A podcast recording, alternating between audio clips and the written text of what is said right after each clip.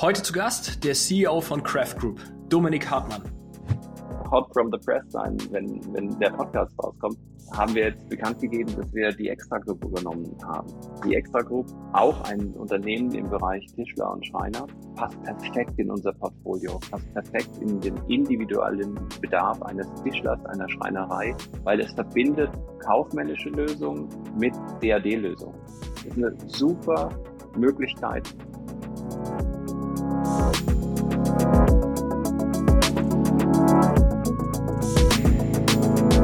Herzlich willkommen beim Digitalwerk Podcast mit Michel Philipp Marun. Transformation und digitale Erfolgsgeschichten der Handwerks-, Bau- und Immobilienbranche. Wir sprechen in dieser Folge über die Neuigkeiten von Craft Group. Craft Group hat die Softwarefirma Extract, die man sicherlich im Markt kennt, übernommen was es damit auf sich hat und warum Handwerker davon profitieren, wenn größere Unternehmensgruppen durch Zukäufe eine große Plattform in der Handwerkersoftware bauen, warum diese Symbiose zu den Zukäufen und Übernahmen von Handwerksbetrieben passt und was es mit Weiland und Tooltime im Wettbewerb auf sich hat, welche Strategie Startups verfolgen sollten in Bezug auf Akquise von Handwerkern. Das alles erfahrt ihr in der heutigen Folge. Also lasst uns reinspringen und bleibt dran.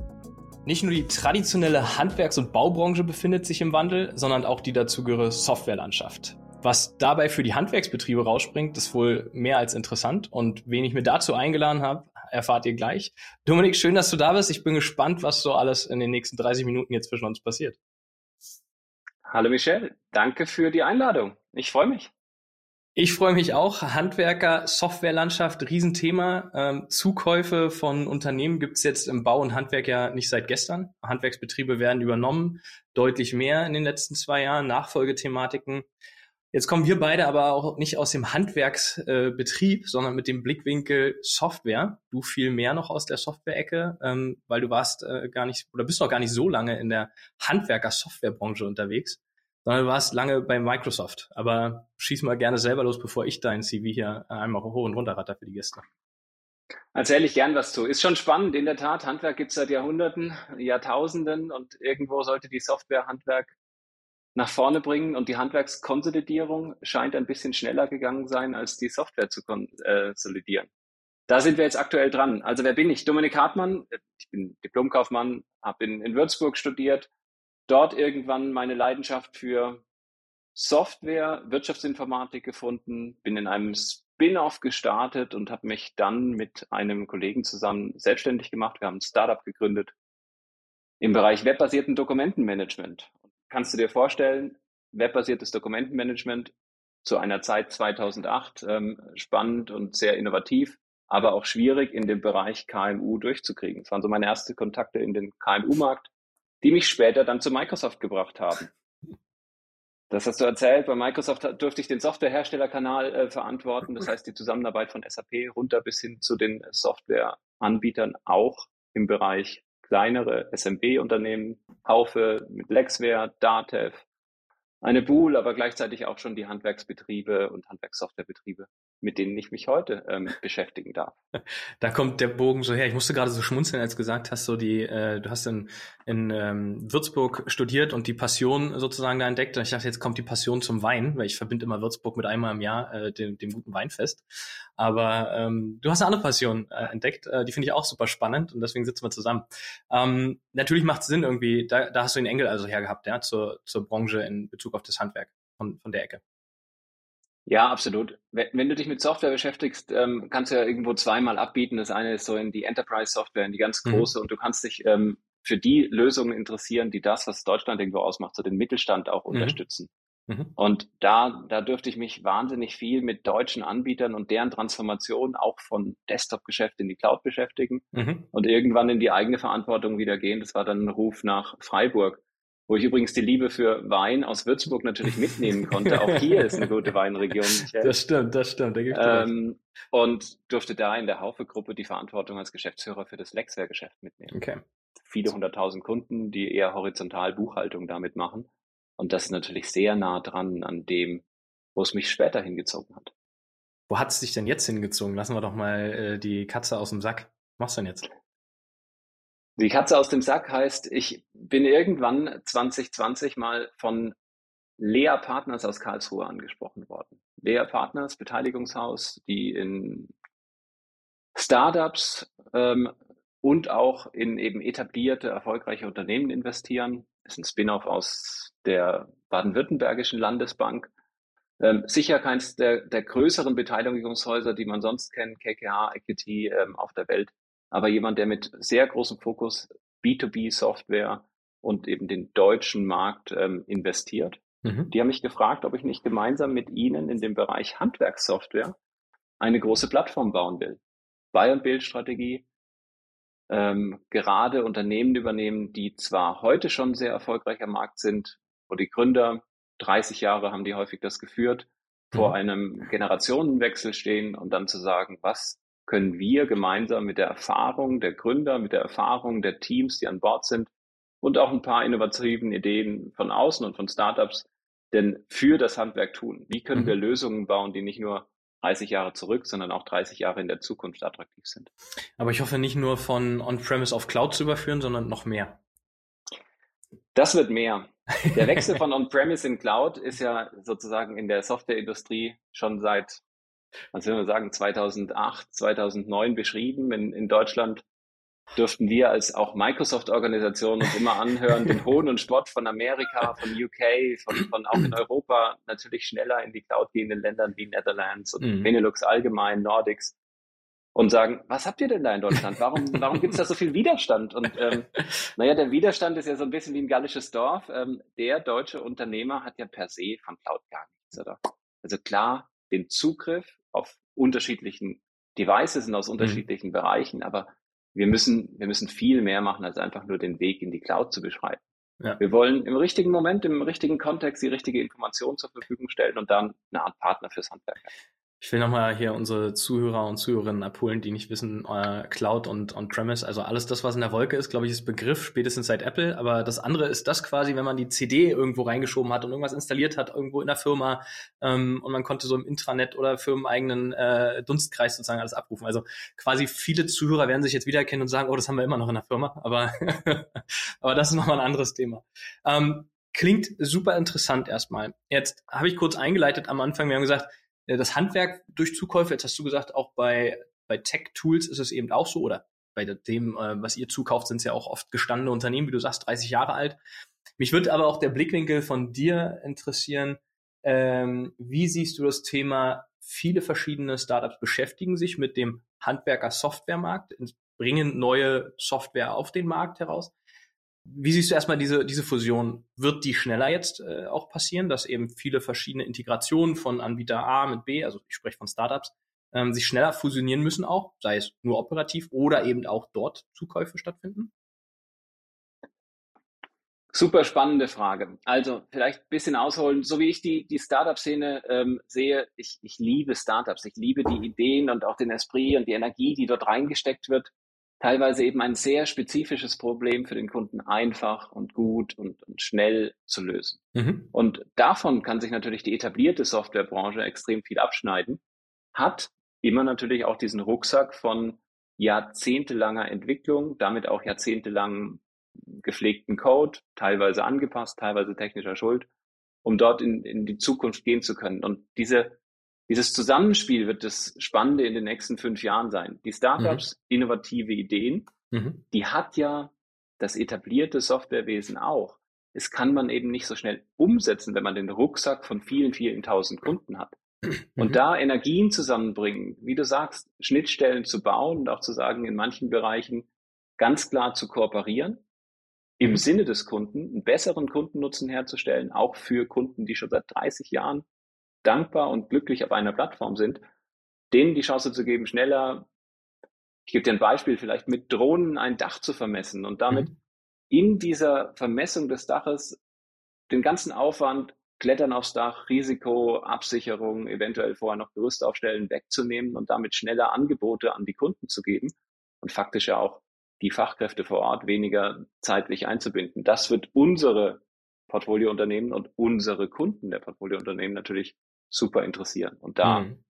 bist du als etabliertes Unternehmen in der Regel nicht Innovationsvorgeber, Taktvorgeber, sondern mhm. Innovation Follower und ich glaube, in, in dem Kontext wird das sehr gut. Die Zusammenschlüsse werden auf der Startup-Szene meines Erachtens nicht so erfolgen, wie sie in dem Kontext der Etablierten gerade ähm, zu sehen sind. Da ist ja eine Marktkonsolidierung angestoßen, was zum einen, hatte ich schon erwähnt, sicher an dem Generationenthema liegt. Wenn du 30 Jahre lang dein Unternehmen führst, mit 30 gegründet hast, dann bist du jetzt 60 und machst dir automatisch Gedanken, wie kannst du denn deine Kunden, auch deine Mitarbeiterinnen, deine Mitarbeiter, dein ganzes Team in die Zukunft führen. Mhm. Und in, in dem Kontext ähm, sind die Startups ja ungebunden, frei und auch in ihrer Agilität auch klein zu sein als Organisationseinheit im Vorteil. Und der Zusammenschluss ist da meines Erachtens häufig nicht, nicht so sinnvoll. Hier noch ein kurzer Hinweis. Die Digitalbau findet in diesem Jahr nun zum zweiten Mal statt. Vom 31.05. bis 2.06. in Köln. Ich bin dabei. Für alle, die von euch noch kein Ticket haben, gibt's hier im Digitalwerk Podcast ein ganz besonderes Geschenk, gesponsert von der Digitalbau 2022, nämlich ein kostenloses Besucherticket.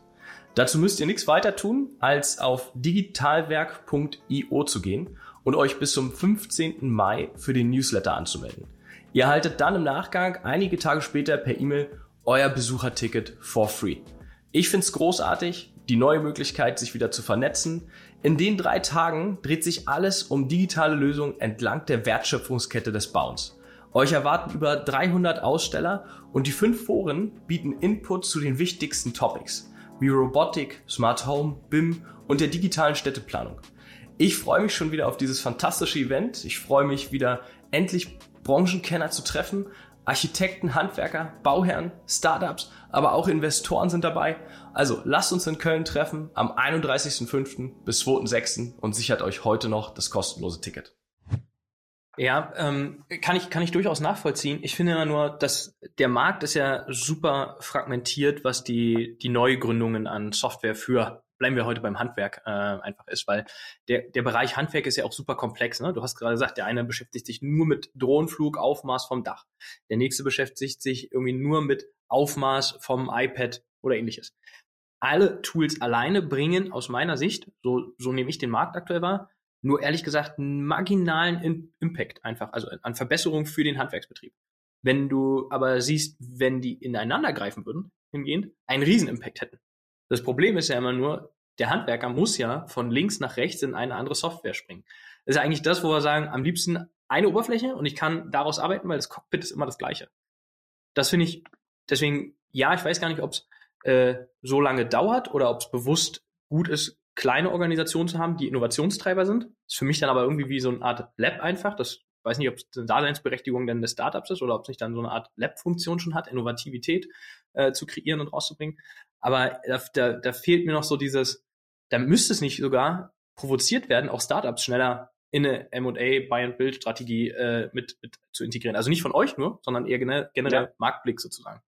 Ich finde es einen mega spannenden Blick. Ich meine, im Grunde genommen weißt du als Startup, für dich ist Zeit extrem entscheidend. Also klar, du hast viel Geld, aber du kannst dir mit Geld ähm, die Zeit in der Innovationsführerschaft nicht, nicht erkaufen. Du, du musst dann letztendlich Kunden gewinnen und diese Kunden zu gewinnen, da stehen wir eben vor einem deutschen Markt, der im positiven Sinne konservativ und stabil ist. Im negativen Sinne mhm. sich auch Innovation erstmal ein, zwei Jahre anschaut, was vielleicht die, die Durststrecke eines Startups dann natürlich nach hinten schiebt. Äh, oder das Startup beendet. oder das Startup zwei Jahre. beendet, genau. Du also, weißt, du kennst die Quote innerhalb der ersten zwei Jahre. Ich kenne die Quote und ähm, also da will ich auch ganz offen spielen. Ähm, mein Startup war selber nicht erfolgreich. Ich meine, man mhm. lernt unglaublich viel. Deswegen glaube ich, ist die Startup-Szene per se auch wichtig, weil wie viele ehemaligen Gründer, ehemaligen wahnsinnig in Startup engagierten Menschen gehen später entweder in etablierte Unternehmen oder wieder ins Handwerk zurück. Und insofern entsteht da ja ein Entrepreneurgeist, der dann zum Intrapreneur werden kann. Ich finde diesen, diesen Aspekt der Zusammenarbeit eben sehr wichtig und ich glaube, da werden wir in den nächsten fünf Jahren extrem viel Öffnung sehen mhm. und aus wirtschaftlichen Gründen, natürlich sowohl auf der Startup-Seite als auch auf den etablierten Anbietern, immer ein bisschen beäugen. Der Etablierte würde sagen, komm, ich, ich mache dir meine Kunden auf und damit hat der Kunde ja auch eine Beziehung zu dir. Will ich das denn? Ja. Und die Startups sagen, du schmückst dich mit meiner Innovation, deinem Kunden kannst du jetzt die gleichen Features anbieten, der wird ja nie ganz zu mir wechseln. Insofern mhm. werden sich da, glaube ich, komplementäre Startups zu etablierten Anbietern finden, wo, wo quasi die Competition relativ gering ist. Und dadurch wird es positiv bleiben und andere werden sagen, ich will irgendwann die etablierten ablösen und dann ist es eben ein, ein, ein Wettbewerb am Markt. Jetzt, ja, genau. Du sprichst Wettbewerb an, finde ich super spannend, gerade in dem Handwerkermarkt. Also Handwerkersoftware ist ja so eins der ersten Sachen, die irgendwie aus Startups heraus in der Branche forciert wurden, äh, neu zu denken und äh, neue Lösungen zu schaffen. Da gibt es ja einige Teilnehmer am Markt. Ähm, die kämpfen ja um die gleichen Kunden wie ihr, beziehungsweise klar, ihr müsst auch gucken, neue Kunden für eure Organisation äh, zu, zu gewinnen sicherlich, aber ihr habt ja einen riesen Bestand, den ihr ja sozusagen aus den Softwarefirmen mit übernehmt erstmal. Also ihr habt ja eine Basis. Ähm, stehen und haben dann überhaupt die Neugründungen, die sich mit Handwerker-Software beschäftigen, eine Chance gegen euch? Weil ihr ja auch ganz neue Maßstäbe dann setzt. Also erstmal würde ich sagen, Wettbewerb tut dem Markt gut und es ist gut Absolut. für die Kunden. Und deswegen ähm, lieben wir Wettbewerb. Ja. Wir werden ja selber dadurch erst wieder herausgefordert, wenn wir uns vielleicht ein bisschen zu bequem eingerichtet haben. Mhm. Eine Chance werden die immer haben. Ähm, ich ich mache dir die Analogie zu, zu meinem alten US-Konzern. Microsoft war in wesentlichen Teilen kein Solution-Führer, also kein, kein mhm. Innovationsführer, Entschuldigung, mhm. so, sondern eben ein Innovation-Follower. Haben aber ihren Marktzugang immer sehr, sehr gut gespielt. Mhm. Ich glaube, diese Klaviatur werden wir als Gruppe und werden aber auch viele andere etablierten Softwarehersteller natürlich zu spielen wissen. Mhm. Beispiel in dem mobilen Bereich. Natürlich kamen mobile Apps im Startup-Bereich früher und schneller raus. Waren ja auch lastfrei und mussten sich keine Gedanken machen, wie sie eine Desktop-Datenbank on-premise beim Kunden anbinden, sondern konnten mhm. ganz frei loslegen. Mhm. Das hat auch viele Kunden zu den Zeiten dazu gebracht zu fragen, kann man da nicht Verbindungen schaffen? Und gleichzeitig haben die meisten etablierten Anbieter gesagt, das Thema Mobile ist, ist im Kern unserer Anwendung. Wir möchten Mobile für unsere Anwender anbieten und, und ihnen auch ein gutes Erlebnis bieten in der Integration dieser Strecke, ohne dass sie eben doppelte Datenerfassung machen. Deswegen wurden bei den größeren Häusern eigene mobile Ökosysteme, mobile Apps entwickelt. Und da, glaube ich, haben die, die, die Startups schon einen kompetitiven Nachteil.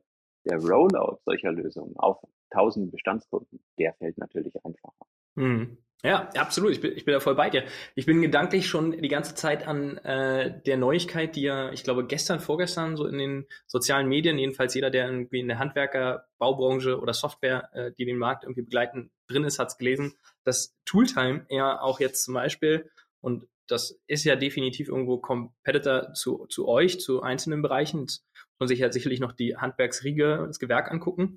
Aber äh, Marius Stecker ist, äh, ist ja Founder von Tooltime, der war ja auch da, Folge 28 für die, die es verpasst haben. Ähm, auch super spannender Dialog, super innovationsfähig, das Unternehmen, glaube ich. Ähm, haben jetzt mit Weiland kooperiert. Ich weiß nicht, du wirst es gelesen haben als Branchenkenner. Ich habe das natürlich gelesen. Ähm, das ist ja wirklich insofern auch, wie du sagst, nicht nur innovativ, sondern auch sehr, sehr gut in Social Media hoch und runter gespielt worden und hat, hat die SAK-Branche, glaube ich, auch ähm, extrem aufge, aufgeschreckt oder ja. zumindest mal aufmerksam gemacht. Ja. Ähm, da geht ein etablierter Hersteller, ein großer Hersteller eben mit einem äh, Startup solch eine Beziehung ein. In der Historie gab es das ja auch schon mal. Also auch andere Hersteller, auch im Bereich ähm, Großhandel haben wir mit Branchenlösungsanbietern schon kleine, smarte Lösungen gemacht. Ja. Der Kooperation, ähm, die werde ich super interessiert begleiten. Irgendwann hoffentlich auch mal mit Marius persönlich sprechen. Ich, ich kann ähm, nur sagen, dass natürlich der Markt groß ist und, und ich das eher positiv sehe, wenn, wenn sich solche Dinge tun. Du hast ja selber aus, aus deiner Erfahrung im Bereich Beschaffung und der Mehrstufigkeit wahrscheinlich einen Blick darauf, der wird mich interessieren. Wie nimmst du das denn wahr? Ist das jetzt sozusagen die neue Form des Softwarevertriebs? Werden sich jetzt alle Hersteller eng an gewisse Softwarehäuser binden? Ähm, was, was denkt der Großhandel darüber? Ähm, ja, das sind äh, viele Fragen, die du gerade gestellt hast, in einer charmant formuliert. Und zwar ist das ein sehr interessanter Blickpunkt. Also wir haben gerade über Wettbewerb gesprochen. Ähm, die Frage ist doch für alle Startups, die den Zielkunden Handwerker ähm, haben, wie komme ich an den Handwerker ran? Ich glaube, fast alle haben mittlerweile gelernt, dass Direct-Vertrieb, also heißt wirklich den ähm, ein Vertriebsteam am Telefon und den Handwerker versuchen anzurufen oder E-Mail-Kampagnen eigentlich gegen die Wand fahren, dass das fast keinen Sinn macht. Du brauchst einen anderen Einstieg mit Handwerksbetrieben. Ähm, das heißt, du musst dir Partner suchen aus meiner Sicht, die eben den Zugang zu Handwerkern haben. Wer ist da besser geeignet als ein Weiland oder ein Fissmann oder wer auch immer, wenn wir in der SHK-Welt bleiben. Ähm, oder aber auch per se der, der, der Fachhandel, weil der hat auch eine enge Bindung. Und ähm, danach brauchst du, und das, ich glaube, das, das ist wichtig, das zu verstehen, eine extrem enge Bindung als Softwareanbieter mit dem Handwerker. Aber den Einstieg kriegst du als Startup sehr, sehr schwer hin, wenn es der Handwerker ist. Wenn wir über Architektur, Planung, Developer und so sprechen, dann sieht die Welt anders aus. Da ist, da ist ein anderer Grad der Digitalisierung auch einfach da, muss man ja fairerweise sagen. Also daher glaube ich, dass es ein smarter Move ist, ähm, über diesen Weg zu gehen. Und ja, du hast es gesagt, aus meiner eigenen Erfahrung spreche ich ja hier auch gerade zu sagen, mit wem muss man sozusagen oder möchte man auch ähm, sich anbandeln. Und auf deinen letzten Teil der Frage zurückzukommen, ähm, ist jetzt der Großhandel ähm, da oder muss man sich jetzt mit dem Großhandel sozusagen als Softwareanbieter ähm, ins Bett legen? Ich glaube, es macht durchaus Sinn, ähm, auch als Großhandel zu sagen, ich gehe proaktiv auf Softwareanbieter aus der oder Startups aus der Handwerksbranche zu und nutze die Tools, weil ich glaube, nach wie vor gibt es immer noch ganz viele ähm, Großhändler, egal in welchem Gewerk, die sagen, ich baue selber, ich kann das selber. Und das sind aus meiner Sicht oftmals die, die müssen noch lernen, das selber nicht nur einmal Investment ist mit einer Million, sondern eben die langfristigen Kosten, innovationsfähig, haben wir gerade darüber gesprochen, zu bleiben, zu sein, wenn ich das machen möchte. Meine Kunden brauchen ja äh, nicht nur einmal eine, eine, Idee, die digital umgesetzt wird und die Follow-on-Kosten, die dann entstehen. Das, glaube ich, unterschätzen viele. Deswegen finde ich den Weg auch von einem Weiland erstmal durchaus gut. Die andere Frage, die ich mir gestellt habe in dem Moment, macht man sich dadurch als Handwerk, äh, als, als Softwareanbieter, wie im Tooltime, auch vielleicht den, ähm, die Tür zu, um mit Fissmann zu reden? Oder ist es, weil Weiland und Fissmann im Wettbewerb stehen oder Wolf oder wie sie heißen, ähm, weil nur einer wird's mit dir machen aus der Branche? Kann ich dir nicht beantworten. Aber ist, ist ein interessanter Aspekt, wird dann die Folge 28 plus, plus 30 nochmal mit Marius und dir dann zeigen. ähm, nein, ich, wir kommen ja aus, aus der Grunddiskussion raus. Gibt es eine Trennung, gibt es da eine größere Öffnung? ich sehe jetzt für die Zukunft rein auch technologisch, wenn wir auch in Analogien zu anderen ähm, denken, dann werden es nicht geschlossene Ökosysteme sein, ja. sondern dann muss da ein Zusammenspiel sein. Ähm, selbst im höchsten Wettbewerb, keine Ahnung, vielleicht vor 10, 15 Jahren in dem Bereich der Softwarehersteller, und du kannst dir nicht kaum vorstellen, mit wie viel Gründergeschäftsführern ich in dem letzten Jahr Kontakt haben durfte und reden durfte. Die sagen ja, wir hatten mal ganz harten Wettbewerb und dann haben wir uns trotzdem irgendwann auch zusammengerauft und gesagt, bei allen Wettbewerb, wir haben doch auch gemeinschaftliche Interessen. Deswegen gibt es ja Verbände, deswegen gibt es ein BVBS, wo sich eben die Branchenanbieter ähm, austauschen und dann hast du einen Großhandel erwähnt, natürlich auch eng mit dem Großhandel zusammen. Weil letztendlich die Kosten eines Betriebs von Software oder von Schnittstellen und der Digitalisierung und der weiteren Digitalisierung, die können wir im Grunde genommen nur stemmen, nur dann stemmen auch zu Preisen, die unsere Handwerker zu zahlen bereit sind und auch fähig sind, wenn wir uns abstimmen und da irgendwo Standards schaffen und zumindest in manchen Bereichen zusammenarbeiten.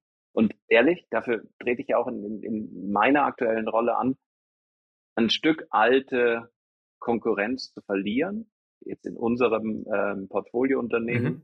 mit einer Typhoon, einer MSoft, einer Pincalc, und natürlich auch weiteren, dann wollen wir ja genau diese DNA schaffen, Zusammenarbeit, also eins plus eins ist nicht zwei, sondern ist drei, hilft uns, die Zukunft noch besser zu gestalten im Sinne unserer Kunden, mhm. Investitionen zusammenzulegen.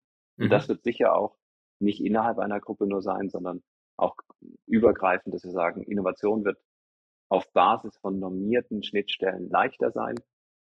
Ich meine, wofür treten wir an? Das eine ist, Klar, wir wollen alle Geld verdienen. Das andere ist, wir wollen unsere Kunden gut bedienen. Nur wenn wir die gut bedienen und den Mittelpunkt irgendwie unserer Überlegungen stellen, dann wird das Ganze auch langfristig erfolgreich. Ja, absolut. Da bin ich äh, voll bei dir. Sehe ich, sehe ich genauso. Ähm, das heißt, lass mal kurz darüber sprechen. Du hast gerade schon so in einem Nebensatz erwähnt, wen ihr ähm, sozusagen übernommen habt und jetzt äh, unter eurem Dach gebündelt habt. Ähm, vielleicht kannst du nochmal zu sagen, welche Gewerke sind das, weil ich glaube, wichtig ist auch mal zu sagen, hat man einen Fokus oder sagt man, naja, ich kaufe eigentlich alles, was irgendwie von den KPIs und Traction und Zahlen gut ist. Und es kann morgen der Dachdecker sein, es kann morgen äh, Stahlbau sein und übermorgen ähm, SHK. Ähm, wie habt ihr, habt ihr da eine Strategie, die ihr nach außen kommuniziert? Da haben wir eine Strategie und ähm, ein Teil der Strategie so, so absurd es klingt, ist natürlich immer Opportunismus. Also Opportunismus kann deine Strategie insofern konfigurieren, weil ähm, Unternehmenszusammenschlüsse oder Unternehmenskäufe sind ja nicht wie im Supermarkt. Du kannst ja nicht auswählen A, B, C und die lege ich in Warenkauf und die nehme ich, sondern am Ende kommen da Menschen zusammen. Da kommen Kulturen zusammen, da kommt auch eine Überzeugung, wie es weitergehen kann und wie es auch gemeinsam weitergehen kann zusammen. Und dann passt es oder passt es nicht. Mhm. Jetzt gehe ich zwei Jahre mal zurück. und nimm die Lea nochmal ins Boot als Investor. Was die ein Stück anders macht in, in meiner Wahrnehmung ist, die beschäftigen sich wirklich mit den Märkten. Das heißt, wir haben auch ein Team darauf angesetzt zu sagen, versucht uns den Markt für Handwerkssoftware, für die Anbieter, für die Lösungen, für die Gewerke, und da ist der Fokus schon auf dem Baunebengewerbe, einfach mal besser greifbar und verständlich zu machen. Das wird uns helfen in der Diskussion mit Gründern. Und genau das ist ja passiert. Also die Diskussionen mit den bisherigen Gründern, die ihre Unternehmen, ihr Lebenswerk jeweils dann in dieser Gruppe haben aufgehen lassen, die sind eben überzeugt davon, dass die Strategie, etwas Größeres zu bauen, als einfach nur ein Zusammenschluss von nicht zusammenpassenden Unternehmen, sondern dass, dass die Branchenlösungen gewerkeorientiert analysiert werden und harmonisch zusammengekauft werden. Das, das ist das eine. Also du hast mhm. gefragt, Typhoon, SAK Elektro, ich glaube, da kommst du nicht dran vorbei. Ähm, mhm. Einfach die, die reine Kundenzahl und der Erfolg in den letzten Jahren. Eine M-Soft ist aus dem Bereich Dachdecker, Zimmereien geboren, aber auch wie, wie andere Softwareunternehmen über die 30 Jahre plus in andere Gewerke reingewachsen. Mhm. Und mit einer Pinkalk hatten wir ganz bewusst noch die Schreinereien dazu genommen, die eben auch hohe Spezifika aufweisen. Und das zu analysieren und zu sagen, was eint diese Hersteller? Was, was brauchen die Kunden über die Gruppe hinweg? Das, das gehen wir jetzt genau eben an, um innovative Lösungen für alle unsere Bestandskunden zu bauen. Und da ist technologischen Aspekt sicher, die Lösungen, die sind zwar heute Desktop und für die wird es auch eine Cloud-Strategie geben. Aber im viel schnelleren müssen wir die Lösungen, die heute in den lokalen Datenbanken liegen, anspielbar machen. Anspielbar mhm. für mobile Apps, anspielbar für innovative Lösungen, die dann eben auch unser Produktportfolio erweitern. In technische Lösungen, in HR-Themen. Ja, absolut. Okay, verstanden. Bin ich, bin ich, bin ich vollkommen bei dir. Das heißt, ähm, wenn ich jetzt richtig rechne, habt ihr drei Unternehmen äh, übernommen, oder? Also in der Gruppe sind fünf Unternehmen. Das liegt aber auch daran, dass ähm, ein Unternehmen, die Typhoon, vorher äh, mit Bauoffices und okay. äh, Engel noch zwei andere akquiriert hat. Mhm. Ähm, das heißt, wir fokussieren auf die drei. Aber, und das ist sozusagen jetzt ein, ein Teil einer Buy- und Bildstrategie, in der du die einzelnen Unternehmen stärker machen willst, für die ganze Gruppe auch neue Lösungen bauen willst, nimmst du ja immer noch weitere Lösungen dazu. Und in dem Fall, ich müsste jetzt wirklich hot from the press sein, wenn, wenn der Podcast rauskommt, ähm, haben wir jetzt bekannt gegeben, dass wir die Extra Group übernommen haben. Die Extra Group, ähm, auch ein Unternehmen im Bereich Tischler und Schreiner, äh, passt perfekt in unser Portfolio, passt perfekt in den individuellen Bedarf eines Tischlers, einer Schreinerei, die auch im Möbelbau tätig ist, weil es verbindet kaufmännische Lösungen mit CAD-Lösungen. Deren Interior Cut, das auf Vectorworks aufsetzt, ist eine super Möglichkeit, Möbel zu designen, auch fotorealistisch dem Kunden schon zu zeigen, mit ihm letztendlich ein individuelles Design zu machen und dann über CAD-CAM eben in die Produktion des Schreiners zu bringen. Und diese ganze Strecke digital zu haben, auch mit der Abrechnung, mit dem Zukauf der entsprechenden Beschläge und, und Grundmaterialien zur Faktorierung, offenen Postenverwaltung, da sind wir einen ganz großen Schritt gegangen im, im Bereich der, der digitalen Schreinerei bin ja, ähm, ich muss das nochmal kurz highlighten hier für alle. Ähm, also das Medium Digitalwerk Podcast ist ab jetzt das, was alles äh, widerspiegelt, was frisch aus dem Druck ist. Also quasi hier das Announcement sozusagen äh, vom lieben Dominik. Ähm, vielen Dank, dass du das mit uns hier an der Stelle geteilt hast und mit den Zuhörern und Zuhörern. Finde ich super spannend, dass ihr das erweitert. Also das heißt, für euch ist auch schon der Fokus nicht zu sagen, ich habe jetzt drei akquiriert oder insgesamt fünf mit den Tochtergesellschaften und die baue ich jetzt aus, sondern wirklich auch zu sagen, die Reise geht weiter in Richtung weitere Akquisitionen. Ja, haben wir nicht alle schon mal gelächelt, wenn jemand sagt, Size doesn't matter? Ähm, es ist ja häufig wahrscheinlich wirklich, dass es nicht ähm, eine Relevanz hat. In diesem spezifischen Fall der Buy- und Build-Strategie, aber auch dem Aufbau einer Plattform ist Größe entscheidend. Warum? Nimm dir die einzelnen Unternehmen in keine Ahnung, ein, ein Softwareunternehmen über Zeit baut zwischen zwei und zehn Millionen Umsatz vielleicht auf, ähm, dann nimm dir ein EBIT, den, den ein standardisiertes Softwareunternehmen dort rausziehen kann, dann haben sie vielleicht eine Million. Wenn sie gut sind, vielleicht zwei Millionen ähm, Free Cashflow im Jahr. Mhm. Das kannst du investieren in innovative Lösungen, das kannst du investieren auch vielleicht in die nächste Generation deiner Lösungen von Cloud. Aber viele werden es nicht tun. Viele werden auch, wenn sie vielleicht in dem Moment mal zurück zu den Gründern 65 sind, sagen, warum soll ich jetzt nochmal fünf Jahre in Folge, zwei Millionen, die ich auch ausschütten könnte, investieren, um eventuell in fünf Jahren die beste, neueste Plattform gebaut zu haben. Ja. Wenn du aber R&D und die Zukunft zusammenbringst und damit Investitionen teilst und für alle nutzbar machst, dann ist diese Größe der Grund, warum du sagst, ja, du kannst es aus eigener Kraft dir leisten, bist immer noch abgesichert.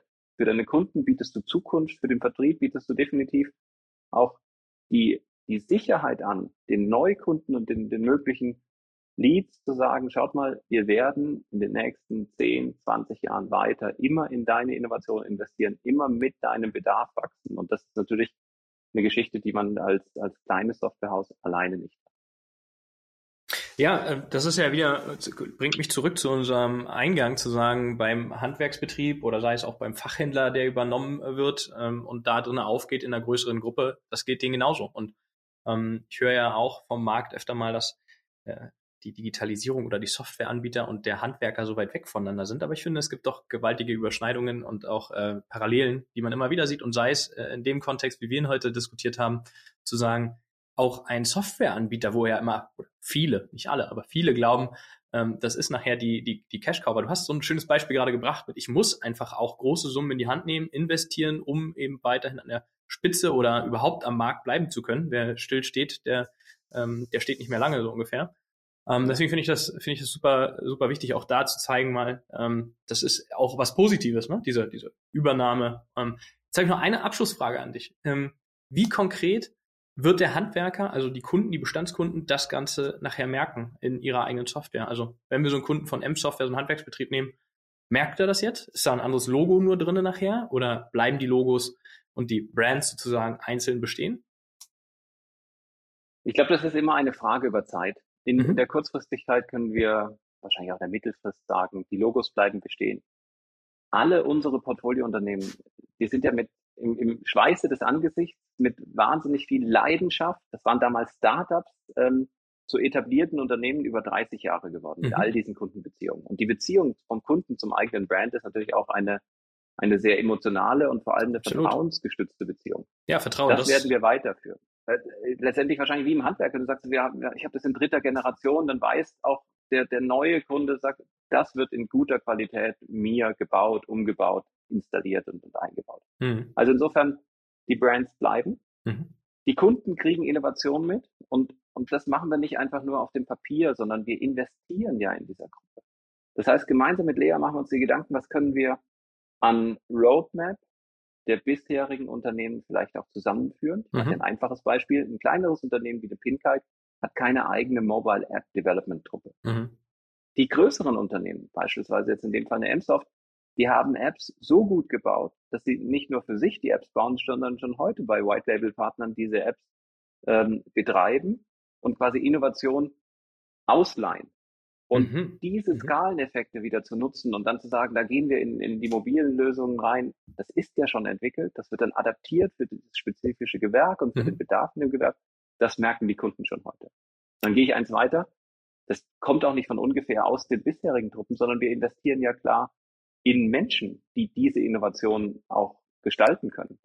Und du hast es schon mitgekriegt, aber hier auch nochmal gesagt, wir haben uns wahnsinnig gefreut, dass wir mit, mit Klepp Christoffel und Michael Malberg, quasi Ex-CEO und CMO von Craftnote gewinnen können. Du siehst, dass dieses Zusammenspiel, was wir am Anfang angesprochen haben, aus etablierter Industrie und gleichzeitig Startup-Mindset, datenbasierter, innovationsgeführter ähm, Entwicklung, dass das funktioniert. Und, und die beiden haben jetzt die Chance, sich einzubringen, ihr Erfahrungswissen einzubringen und das auch zu challengen mit den Leuten, die seit 30 Jahren eben mhm. Software bauen. Und das ist eine wunderbare Reibung. Das ist auch nur das, was ich jedem empfehlen kann. Reibung zu erzeugen, das erzeugt Wärme. und ähm, am Ende Innovation für die Kunden. In, in dem Sinne würde ich diese, diese Wärme einfach hier stehen lassen. Ich fand den äh, Austausch mit dir wie immer auch sonst off the record einfach super klasse. Ähm, vielen Dank, dass du dir die Zeit genommen hast. Du hast äh, absolut viel zu tun gerade, ähm, aber schön, dass du da warst und auch hier die Neuigkeiten ähm, announced hast. Auch super happy darüber. Vielen Dank für deine Zeit, Dominik. Vielen Dank. Immer wieder gerne. Dir weiterhin viel Erfolg mit dem Podcast. Der wächst und gedeiht ja auch als eigenes Unternehmen. Also insofern ähm, alles Gute. Vielen lieben Dank, liebe Zuhörerinnen und Zuhörer. Auch an euch vielen Dank fürs Reinhören. Wir hören uns in zwei Wochen wieder. Bis dahin, guckt auf digitalwerk.io vorbei. Da gibt's das Ganze auch nochmal für äh, die Augen und nicht nur für die Ohren. Es war immer richtig, was in die Ohren reinkommt, bleibt länger im Kopf, aber viele Menschen lesen auch gerne und das bleibt auch im Kopf. Also viel Spaß damit, viel Freude mit dem Artikel. Bis bald. Ciao.